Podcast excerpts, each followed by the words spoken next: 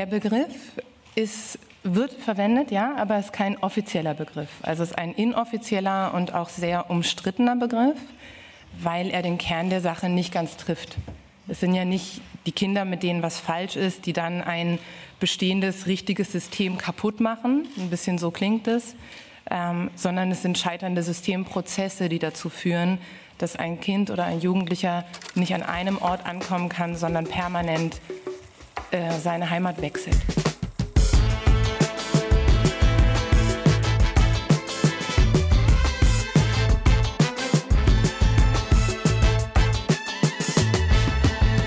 Ihr hört Shots, den Berlinale Podcast, heute mit Malte Springer. Hi.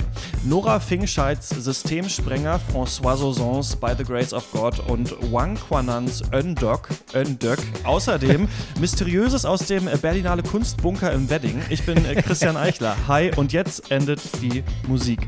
Ich finde das richtig geil, dieses neue, dieses neue Theme, das, ähm, dieses neue Intro, das so in dieses Bett übergeht und dann ja, ja. ja, kann man das halt immer so stückeln, dass es genau aufhört, als würde die Band aufhören zu spielen, denn jetzt sind wir auf der Bühne und jetzt geht's. Da merkt man schon, was für einen Riesenschritt wir gemacht haben seit dem letzten Jahr, seit ja, dem letzten Berliner Da haben wir einfach irgendein Jingle genommen, was noch rumlag bei Detektor so FM. Jetzt hat es Gregor Schenke eigenhändig im Schweiße seines Angesichts äh, produziert, unser Musikchef. Ähm, Tag 2 der Berlinale und äh, Revival Time. Malte Springer, Revival. meine Damen und Herren, wie geht's dir? Mir geht's sehr gut. Ich freue mich, dass wir mal wieder Berlinale äh, Roommates sind für eine Woche, eine Woche abhängen hier zusammen. Äh, ich habe eine super Zeit, muss ich sagen, bis jetzt. Ich habe mich noch nicht ganz so viel ähm, im tatsächlichen Festivalzentrum bewegt, aber Jahr zwei schon mal ein besseres Gefühl als das erste Jahr. Man weiß jetzt so ein bisschen, wie der Hase läuft. Man weiß ein mhm. bisschen, wie das mit den Tickets funktioniert und was die ganzen verschiedenen Sektionen eigentlich so beinhalten und so. Die Basics hat man drauf und deswegen fühle ich mich auf jeden Fall schon echt gut vorbereitet. Also besser vorbereitet als letztes Jahr. Könntest du das so quizmäßig äh, vorbeten, was der Unterschied zwischen Panorama und Forum und so ist? Nee. Ich, mich, mich verwirrt es immer noch, wenn ich durchs Programm ja, gucke manchmal. Doch, schon. Es ist ja dann auch irgendwie alles ein bisschen gleich irgendwie. Es sind dann die verrückteren Filme als im, als im Wettbewerb mhm. auf verschiedene Arten und Weisen. Nee, vorbeten könnte ich es jetzt nicht, aber äh, dafür gibt es ja die, die handlichen Hefte. Da steht das ja so ungefähr drin. Ähm, lass uns doch mal anfangen mit dieser Ticketsituation, von der du sprichst, und das müssen wir, glaube ich, noch sagen, wir sind ähm, aus zwei verschiedenen Akkreditierungssphären unterhalten ja. wir uns jetzt hier auseinander. Ich bin presseakkreditiert, ja. was den Vorteil hat, ich habe ja seit dem letzten Jahr, wo ich ja so die drei, vier wichtigsten Filme alle verpasst habe und dann am Ende zu nichts, zu nichts was sagen konnte, was äh, außer dem, außer dem äh, Gewinnerfilm äh, Touch Me Not, aus dem ich aber auch rausgegangen bin nach der Hälfte, habe ich mir ja für dieses Jahr geschworen, ich schaue mir jeden Wettbewerbsfilm an ja. und ich gehe auch nicht raus. Und ähm, das funktioniert so, wenn man Presse akkreditiert ist, dass jeden Tag eigentlich drei Filmvorstellungen sind. Eine ist um 9, eine ist um 12 und eine ist so um 15 Uhr. Ja. Und äh, da rennt man einfach rein mit seiner Karte, hält die einfach hoch äh, und dann mit seinem Akkreditierungsausweis und dann kann man da einfach rein und dann hat man nicht den ganzen Hassel. Aber Normalsterbliche und auch Branchenakkreditierte, so wie du, denn du leitest ein Kino eigentlich, ja. ne? Ihr müsst es anders machen. Ja, ähm, ich habe es äh, schön auf Facebook gelesen von äh, Timo Löhndorf, der meinte, er hofft, dass irgendwann Inklusion auch bedeutet, dass man als Mitglied der Kinobranche äh, auch mal in Filme gehen darf auf der Berlinale. Äh, irgendwann vielleicht, keine Ahnung. Es ist auf jeden Fall so, dass man als Mitglied der Presse durchaus hofiert wird. Man kriegt seine eigenen Screenings.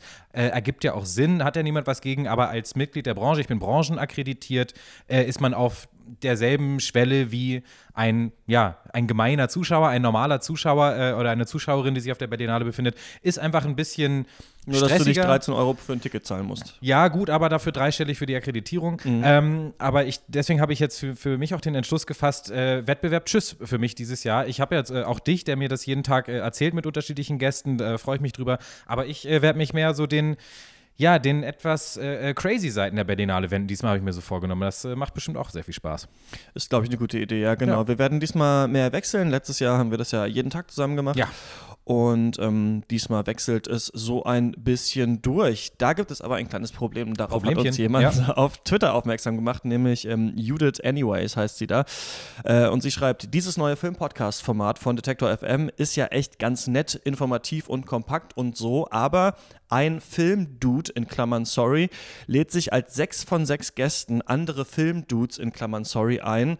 Hashtag Filmpodcasts so mail und dann noch so ein Facepalm-Smiley. Äh, Ähm, habe ich natürlich zur Kenntnis genommen, habe ich gelesen und es ist auch nicht so, als wäre mir das noch nicht aufgefallen, dass ich bisher hier in Shots nur mit Männern geredet habe. Ähm, das liegt an so ein paar unterschiedlichen Sachen. Dieses Projekt erstmal, ich will mich jetzt gar nicht komplett dafür rechtfertigen, aber nur mal erklären, wie diese Innensicht ist. Ich habe ja so einen anderen Podcast gemacht mit äh, dir und noch zwei anderen Kumpels von uns äh, den Pencast. Das wollte ich gerne in das neue Projekt mit rüber retten. Dadurch ähm, sind die schon mal mit am Start. Das sind eben drei Typen.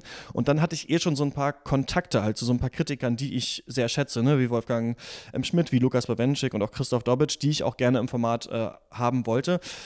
Und es gibt auch Frauen, die habe ich angefragt, die äh, können nicht oder wollen nicht erstmal so. Und deswegen muss ich jetzt auch so ein bisschen quasi rumgucken, okay, äh, wen gibt es noch, weil ich auch gar nicht so viele Filmpodcasts von Frauen und so kenne. Aber da gibt es ja coole Seiten, zum Beispiel Podcasterin und auch den äh, Filmlöwen-Podcast und sowas. Also ich bin da dran, gerade in der Berlinale, im Berlinale Stress wird das wahrscheinlich nicht klappen, aber danach ähm, versuchen wir da mal auch mehr Frauen im Podcast zu haben, aber auch nicht nur das, ne? Auch natürlich dann auch Non-Binary-Leute, mehr queere Leute, nicht weiße Kritikerinnen und so weiter. Das wäre auf jeden Fall ähm, cool.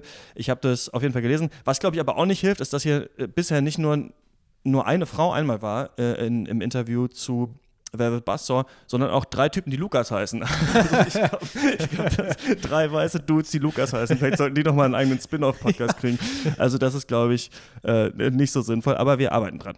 Ähm, okay, Malte, let's go. Ach, eine Sache noch. Ich würde mich jetzt mal da, dazu entschließen, im Gegensatz zum deutschen Feuilleton, dass wir die Filme, wenn sie einen deutschen Titel haben, hier immer mit deutschem Titel betiteln und wenn sie einen englischen haben, dann den englischen nehmen, es sei denn, es gibt einen deutschen Titel. Denn es gibt hier viele auch chinesische Filme oder einen aus der Mongolei haben wir später. Wenn die irgendwie einen knackigeren englischen Titel haben, den man sich leichter merken kann, würde ich lieber den nutzen, weil ja. sonst ist, spricht man sich manchmal einen ab und es ist manchmal, glaube ich, so ein bisschen schwierig zu checken, worum es geht. Ja, das, das denke ich auch. Ist, glaube ich, okay, oder? Ähm, wo wollen wir anfangen? Ich würde sagen, ich, ich, ich erzähle dir mal von einem Film und dann ja, erzählst du, was du so gemacht hast, oder? Macht ja. das Sinn? Ja. Ich konnte das gar nicht glauben, Alter, heute. Ich habe zwei Filme hintereinander gesehen, die waren beide richtig Hammer. Ich dachte, wo bin ich hier? Bin, bin ich irgendwie, weiß ich nicht. Das ist doch nicht. Normalerweise kenne ich das so, dass man, klar, man sieht immer mal einen guten Film, aber man muss sich auch viel durchquälen. Und heute ja. war mein Tag so der erste. Ich habe erst beim ersten Film schon zweimal geheult und dann beim nächsten Film auch nochmal und war Stark. so richtig begeistert. Und dachte ich, okay, der, der dritte muss doch super werden. War dann leider ein typischer Berlinale-Film.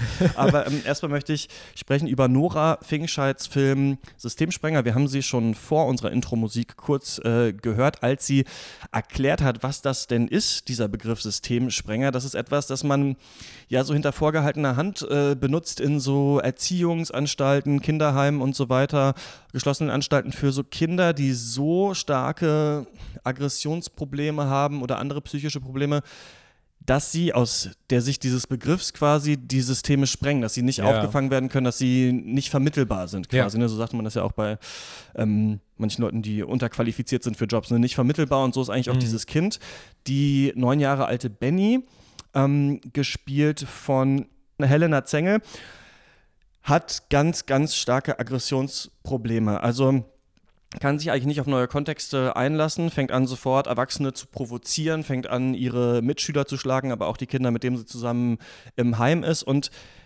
lässt sich nicht ins Gesicht fassen, denn sobald das passiert, also sobald ihr jemand ins Gesicht fasst, rastet sie völlig aus, weil sie als Kind mal, das erfahren wir, also als Kleinkind, eine Windel ins Gesicht gedrückt bekommen hat. Also wir merken schon, irgendwas musste auch in dieser Erziehung falsch gelaufen sein bei diesem Mädchen. Und die, ich ich finde es manchmal ein bisschen mühsam, wenn man immer so sagt, die Schauspieler waren toll, weil manchmal denke ich mir, die Leute verdienen irgendwie ein paar Millionen Euro, um einen Film ja. zu drehen. So, ich finde, man kann das erwähnen, wenn die schlecht sind. Oder eben, wenn Kinder besonders gut sind. Ja. Und hier muss ich, muss ich wirklich sagen, der Film heißt ja Systemsprenger, aber mit der ähm, Helena Zengel, mit dieser Schauspielerin kannst du wirklich Granit zum Bersten bringen. Das ist unfassbar. Mhm. Du denkst also zwischenzeitlich denkst du, das ist das liebste Mädchen der Welt und dann denkst du, da steht irgendwie ein 35-jähriger Schläger vor dir. Also ja. du bist auch selbst als Zuschauer so hin und her gerissen von dieser Performance und von diesem Film, das ist ein richtiger Tritt in die Magengrube eigentlich, was wir da sehen, weil wir dieses Kind haben, das wir eigentlich auch lernen zu lieben und irgendwann dämmert uns auch, was da eigentlich falsch läuft und gleichzeitig teilen wir aber auch die Angst der Erwachsenen und der Erzieher, dass sie immer kurz vorm Austicken ist und dass sie auch mhm. gefährlich ist natürlich. Ne? Einmal ja. hat sie ein Messer, einmal ähm, nimmt sie ein Baby auf den Arm und du weißt schon scheiße, okay, was passiert? Und du hast, du hast das Gefühl, du siehst eine Geiselnehmer-Szene ja. in, in, einem Heistfilm, weißt du? Ja. Und ihr an die Seite gestellt wird aber Albrecht Schuch, der spielt Micha und das ist so ein Typ, der eigentlich so mit so gewalttätigen Jugendlichen zusammenarbeitet ne? und selber auch Boxer ist und sowas und selber früher eben auch nicht die einfachste Kindheit hatte. Und der funktioniert wie so eine Art, wie so ein Resonanzkörper für die. Also alles, was, was, was Benny an verrückten Sachen macht, das fängt er irgendwie so auf und irgendwann äußert er den Plan, mit ihr drei Wochen lang in den Wald zu gehen, ne? weil nichts Ja. mehr hilft und auch kein Heim will sie annehmen, keine Gruppe will sie mehr annehmen und so weiter und dann sind sie da und das Schöne an diesem Film ist, und ich liebe das, wenn Kino das macht, ist, dass es keine einfachen Lösungen für dieses Problem Mhm. gibt.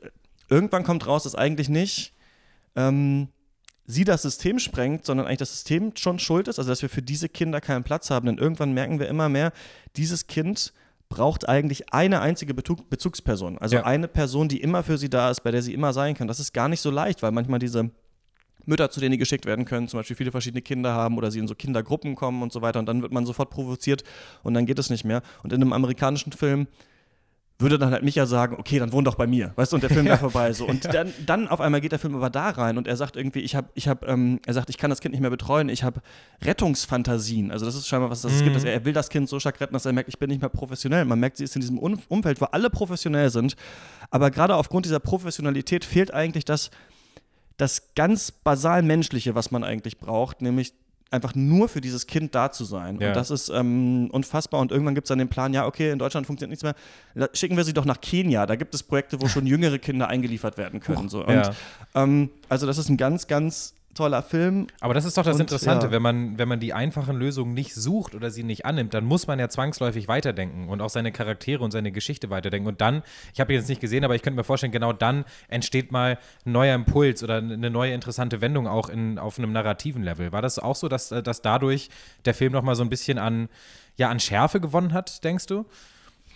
Also ich glaube einmal, dass äh, Nora Finkstedt sich sehr, sehr lange mit diesem Thema beschäftigt hat, also in vielen auch Anstalten war und auch in vielen von diesen Gruppen und selbst dann irgendwann gesagt hat, sie hat gemerkt, dass also sie hat zwei gesehen und dann dachte sie, ah, okay, so ist das scheinbar, ähm, dann mache ich den Film so. Und dann irgendwann hat sie zehn gesehen und meinte, die sind ja alle anders, sieht ja alles anders aus, da sind Ja. die Betreuer anders und dann merkt sie irgendwann, okay, es gibt, das ist alles vielschichtig, also es gibt gar nicht diese eine Welt und die funktioniert so und so.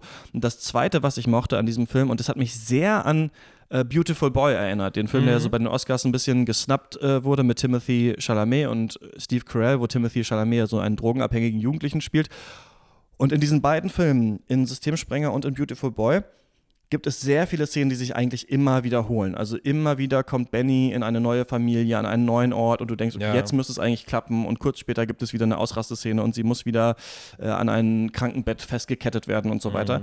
Und normalerweise mag ich das nicht, wenn Filme ne, so eine Idee haben und das immer wieder wiederholen. Aber hier steht das ja tatsächlich für etwas, denn es steht dafür, dass diese Prozesse nicht einfach sind, sondern dass der Weg so verdammt lang ist, mit so einem Problem umzugehen. Und dann ergibt diese Wiederholung auch im Filmkontext Sinn. Und das fand ich schön. Und ich, was ich auch mag, ist, wenn der Film dann in so verschiedene Charaktere reingeht und jeden kurz verfolgt und sagt, okay, warum kann er sie eigentlich nicht aufnehmen? Okay, ja, weil es nur sein Job ist. Es ist nicht, er kann kein Vater für sie werden. Und ähm, ja, deswegen fand ich, war das ein ganz, ganz großer Film. Und ähm, wir haben noch einen O-Ton aus der Pressekonferenz, da hat Nora Finkscheid nämlich erklärt, äh, warum sie diesen Charakter von Benny so kreiert hat. Also warum diese Systemsprengerin quasi ein Mädchen ist und neun Jahre alt. Wäre das Mädchen 12, 13 geworden, dann wäre schon schnell die Pubertät äh, mit ins Spiel gekommen und dann hätte man sagen können, oh ja, die störrischen Pubertätsmädels. Genauso haben wir vermieden, dass sie in einer Großstadt wohnt, sodass man nicht sagen kann, ach ja, die sozialen Problematiken von Großstadt, äh, Wohnblocksiedlungen, sondern wir haben bewusst ein Mädchen auch gewählt. Es gibt sicher auch sehr, sehr viele Jungs unter den Systemsprengern, es gibt aber eben auch Mädchen.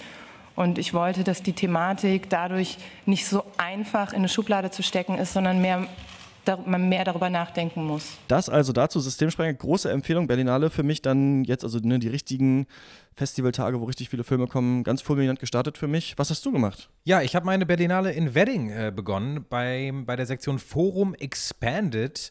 Ähm, das einfach sehr äh, experimentell und auf Filmkunst tatsächlich angelegt ist. Das Thema davon war diesmal, äh, heißt Anti-Kino, äh, in Klammern The Sirens Echo Chamber. Und ich kann mal kurz äh, zitieren. äh, das Thema äh, befragt zeitgenössische Wertesysteme des Kinos und eröffnet eine Diskussion der veränderten Beziehung zwischen bewegtem Bild und gelebtem Leben. Ein mythologisches Thema, äh, etc. etc. Ich kann keine, ähm, ich kann, das ist also wie gesagt sehr kunstig, ich kann da auch keine umfassende Analyse zu abgeben. Ich kann nur beschreiben, was genau das ist, denn Du das beinhaltet. Bunker, habe ich gehört. Ja, es beinhaltet einfach eine riesige Ausstellung, eine Installation in einem unterirdisch gelegenen äh, äh, Bunker einer Betonhalle, 1600 Quadratmeter groß, auf dem Gelände des Wenninger äh, Krematoriums. Also super verrückter Ort, auf jeden Fall eine Reise wert. Ähm, und da gehst du dann in diesen Schlund rein, in diesen Bunker rein und äh, in dieser riesigen Halle sind ganz viele unterschiedliche Installationen, die sich irgendwie mit, äh, mit Film beschäftigen, aber nicht nur mit Videos auf Leinwand projizieren, sondern eben, was sich Ex Expanded Cinema nennt. Also das erweiterte Kino, Kino über die Leinwand hinaus. Das können Mehrfachinstallationen sein, äh, Mehrfachprojektionen sein oder Ins- Installationen an der Wand. Es wird mit Licht, es wird mit Sound gespielt. Und ähm, das war einfach eine ganz geile, hypnotische Atmosphäre da drin in diesem dunklen Bunker. Ich war um 11 Uhr morgens da, da erstmal da so in die Tiefen abzusteigen. Ich war einer der wenigen Leute, die um die Uhrzeit da schon waren. Ähm, war einfach eine, eine, eine ganz tolle Erfahrung. Und ich kann da jetzt mal so ähm, beispielhaft rausstellen, äh, eine Installation, die hieß The Fine Thread of Deviation. Das war ein Video äh, projiziert auf ein extra für dieses äh, Projekt designte und hergestellte Stück Seidentuch. Und ähm, dann war es so, dass die Tonaufnahmen der Herstellung des Stoffes den Soundtrack für den Film gebildet haben, quasi das Scheppern, das Rattern, das Stöhnen des Webstuhls, den Rhythmus des Films vorgegeben haben. Und das ist natürlich also quasi äh, per Definition einfach dann, wofür Expanded Cinema steht, einfach als Kunstform. Also eben nicht nur auf das Bild zu gucken, auf die Schauspieler, auf die Story, sondern auf die Materialien, auf die technischen Sachen, auf die ästhetischen Sachen von Film. Ähm, das war einfach mega cool. Also äh, unter anderem habe ich noch einen, einen Klangthriller gesehen in einer Bunkerhalle über, ähm, über ein Monster, das durch den Amazonas streift. Und das einfach äh, in- in Wedding im Krematorium irgendwie eine Installation über den Amazonas sehen und Leute erzählen dir Mythen aus, äh, aus, aus dem Dschungel sozusagen, ähm, ist einfach wirklich eine super gute Erfahrung. Also äh, jeder, der auf der Ber- Berlinale ist und das hier hört, kann ich nur empfehlen, dem mal einen Besuch abzustatten, dem äh, Forum Expanded Antikino in Wedding. Cool, denn das ist ja auch in diesem Podcast manchmal gar nicht so gut möglich. Die Berlinale ist ja leider so ein äh, Festival, das wir letztes Jahr ja schon festgestellt haben, bei dem man dann viele Filme irgendwann nicht mehr sehen kann. Ne? Also Ja. man kann die meistens, also wir, wir als Presse sehen die, dann gibt es die öffentliche Premiere und dann vielleicht noch einen Tag, wenn man Glück hat und manchmal dann sind die schon weg. Ne? Und deswegen, Mhm. Da wir ja nicht zur Presseverführung rauskommen mit dem Podcast, kann man immer ganz schlecht sagen, okay, Empfehlung auf jeden Fall reingehen. Das ist manchmal ein bisschen schwierig. Also da Klar. auf jeden Fall, wo du warst, kann man jetzt das ganze Festival Wird auch nach der Berlinale noch offen sein, noch bis in den März. und rein. auch nach der Berlinale für immer offen. Super, kann man, kann man da in den Weddinger Bunker gehen. Ähm, ich habe einen weiteren tollen Film gesehen und zwar François Sauzons ähm, By the Grace of God oder Grâce.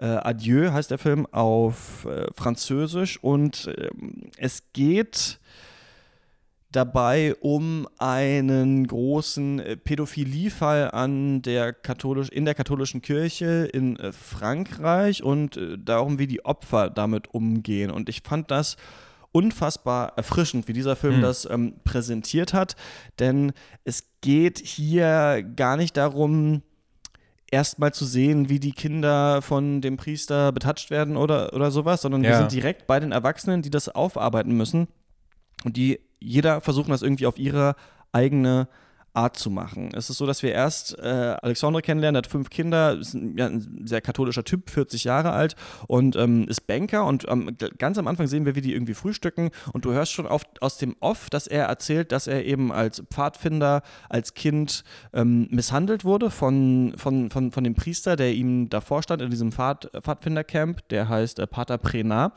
und du denkst dir, wem erzählt er das? Und dann fällt dir irgendwann auf, dass das ein Schriftwechsel ist, ein E-Mail-Verkehr, den er mit der katholischen Kirche führt. Also er Ja. ist quasi Katholik und erinnert sich daran und versucht das innerhalb der Kirche zu bearbeiten. Also der Mhm. Kirche erstmal zu sagen, ne, diesem äh, Kardinal, der diesem ähm, Pater vorstand, erstmal zu erzählen. Und dann merkst du, wie dieser E-Mail-Verkehr läuft und wie er dann tatsächlich seinen die Person, die ihn misshandelt hat, auch trifft. Und das passiert aber alles so in den Mauern der Kirche und dann beten sie danach zusammen und der Ja. gibt es auch zu, aber es ist ganz seltsam eigentlich. Und dann irgendwann führt Ozon eine weitere Person ein, nämlich François, der Atheist ist und ganz schnell an die Presse will damit. Hm. Und so spinnt sich, entspinnt sich immer weiter so ein Netz aus verschiedenen Opfern, die dann am Ende so einen Verein gründen, der heißt La Parole Libérée, das befreite Wort, dass eben diese ganzen Vergewaltigungsopfer zusammenkommen und ähm, versuchen, die Kirche anzuzeigen. Das Problem ist aber, dass äh, in Frankreich solche Taten nach 30 Jahren verjähren. Das bedeutet, ja. dass diese Menschen, die jetzt alle so 40 sind und dann misshandelt wurden, als sie neun waren, das zählt dann nicht mehr vor Gericht. Das heißt, sie müssen eigentlich irgendwen finden, bei dem das noch früher der Fall war. Und dann treffen sie auch Opfer, aber dann wollen die nicht aussagen. Und das Geile an diesem Film ist, obwohl das so total düster klingt, ist, dass sich Ozon dem Thema so menschlich widmet und wir ganz, ganz nah in diese Thematik reingehen, in diese Familien reingehen. Und das, was wir beide auch oft an so Filmen bemängeln, ist ja, warum setzen sich die Leute nicht mal hin und reden einfach mal ja, miteinander über diese. Thematik? Und hier wird verdammt viel geredet. Und was ich auch interessant fand, das sind ganz verletzte Männer, die wir hier sehen. Das ja. ist was, was wir im Kino gar nicht so oft sehen. Das hat auch ähm, François Sauzon auf der Pressekonferenz gesagt, dass, es, dass ihm das wichtig war. Ich habe viele Filme gemacht mit starken Frauen und ich wollte schon lange einen Film machen über Männer, die ihre Gefühle, ihre Emotionen vor allem im äh, Film ausdrücken. Häufig äh, sind ja Frauen im Kino mit Emotionen verbunden. Ich habe das also schon lange gewollt und ich habe ein Thema gesucht und ich bin eines Tages zufällig im Internet auf die Webseite von La Parole Libérée gestoßen. Das ist diese französische Vereinigung, die Sie im Film gesehen haben. Und das hat mich sehr berührt, die unterschiedlichen Zeugnisse. Das von Alexandre, das den Melville spielt. Häufig sind das Katholiken, die lange Zeit versucht haben, innerhalb der Diözese sich als Opfer anerkennen zu lassen. Und auch die Tatsache, dass dieser Priester, der ja immer noch lebt, keinen Kontakt mehr haben soll mit Kindern. Und da habe ich äh, mit äh, den Mitgliedern dieser Vereinigung gesprochen. Ich habe sie getroffen. Sie haben mir ihre Geschichten erzählt. Und ich habe beschlossen, einen Film, eine Fiktion daraus zu machen. Und was ich so toll finde an diesem Film, ist nicht, dass sich die alle zusammentun und dann irgendwie es auch schaffen, halt immer weiterzukommen in diesem Prozess, sondern dass, dass er schafft, äh, immer so kleine Brennpunkte zu setzen, wie die Familie oder die Mutter von einem Charakter und so zu schauen, wie sind die eigentlich alle mit diesem Fall umgegangen. Also was sagt eigentlich der Vater mhm. der einen Person, der dann zu ihm sagt, ja, reicht es jetzt nicht mal mit dieser Klage und sowas? Das, ja. war doch, das war doch, als du ein Kind warst, du bist jetzt ein erwachsener Mann, du musst irgendwie hart im Nehmen sein. Und dann sagt er, nein, aber ich, ich bin das Opfer. Also auch, dass die Opfer sich als, auch als Opfer erkennen und sich diese Identität irgendwie ähm, auch erkämpfen, so ein bisschen, auch Opfer sein zu dürfen, ohne Schwäche zu zeigen. So das, äh, darum geht es da ganz viel. Hm. Und auch darum, wie geht jemand damit um, der zum Beispiel wenig Geld hat, aber der Einzige ist, der noch klagen könnte. Ne? Also sie finden dann zum Beispiel jemanden, der könnte klagen, weil ja. der Fall noch nicht verjährt ist, aber er sagt, ich habe eigentlich kein, ich kann mir die Gerichtskosten nicht leisten und ähm, Ne, dann geht es um, warum hast du eigentlich damals nichts gemacht, Mama, als das passiert ist und so weiter. Also um diese ganzen mhm. The Thematiken. Und ich fand das ganz, ganz ähm,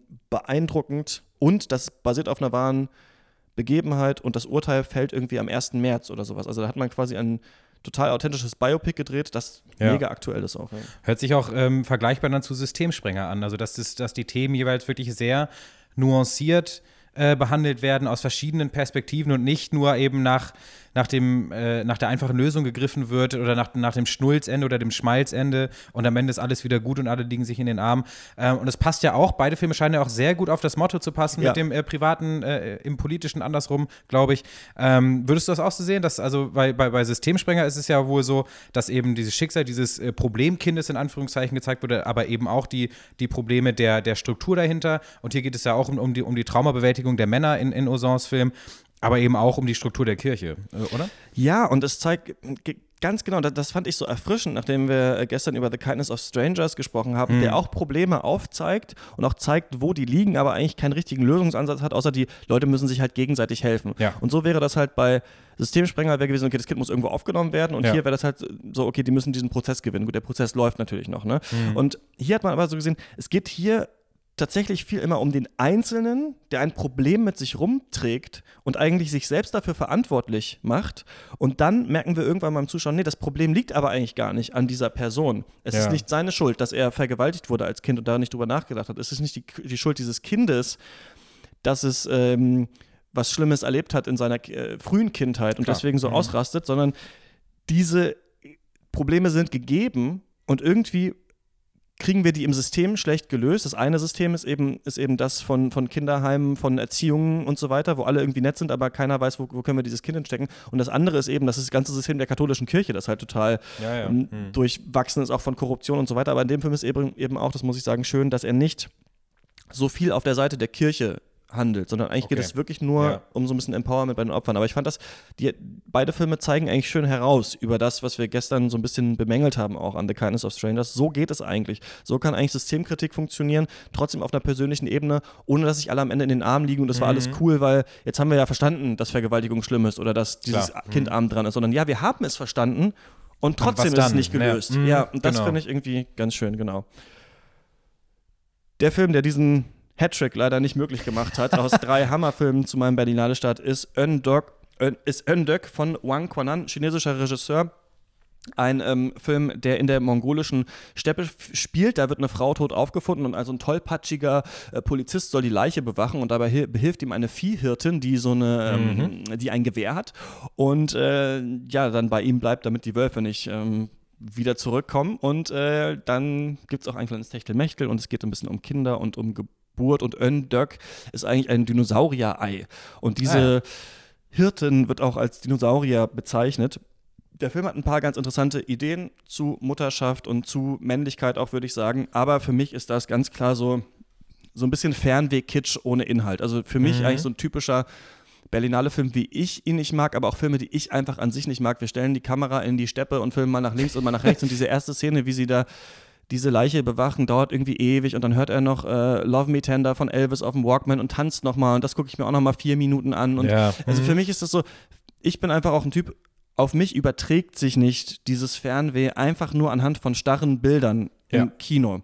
Ich glaube, andere Leute sind da anders. Ich gehe oft, oft so durch mein Leben und denke, das wäre eigentlich ein cooler Kinoshot, aber ich glaube, auf der Leinwand würde der sich nicht tragen mhm. für mich wieder. Ich glaube, ich brauche dann auch den Soundtrack, die Kamerafahrt, die Dialoge und das ist so ein Film, wo du dann auch irgendwann siehst, wie eine wie ein Kalb geboren wird und wie sie dann nochmal eine Ziege schlachten. Und man fragt sich so ein bisschen, klar, man kann ja bestimmt was reinlesen, warum das jetzt gezeigt werden ja. muss, aber andererseits zeigt das auch nur so ein bisschen, ja, das Leben auf dem Land in der Mongolei ist scheinbar so. Aber ich glaube, dass sich Mongolen auch keinen Film angucken, wie ein Italiener eine Pizza isst. Also ich glaube, das ist irgendwie so, es ist einfach nicht so interessant, glaube ich. Also ich weiß mhm. auch nicht, also das, ich, das, ich verstehe so diese Art des Kinos nicht so richtig. Diese, mhm. Dieser absolute Stillstand mit so Alltagsbewältigung und den fernen Weiten, ähm, ja, hat mir nicht gefallen. Ich nehme an, dass das jetzt äh, nicht heißen soll, dass Filme aus der mongolischen Steppe nicht interessant sein können, sondern eher, dass es nur, weil es in der mongolischen Steppe spielt, das noch nicht ausreicht, so quasi auch, um, um jetzt Inhalt zu ersetzen. Oder kam denn inhaltlich äh, für dich was Interessantes rum oder wurde da dann wirklich nur sehr, sehr künstlerisch äh, äh durch starre Bilder getanzt?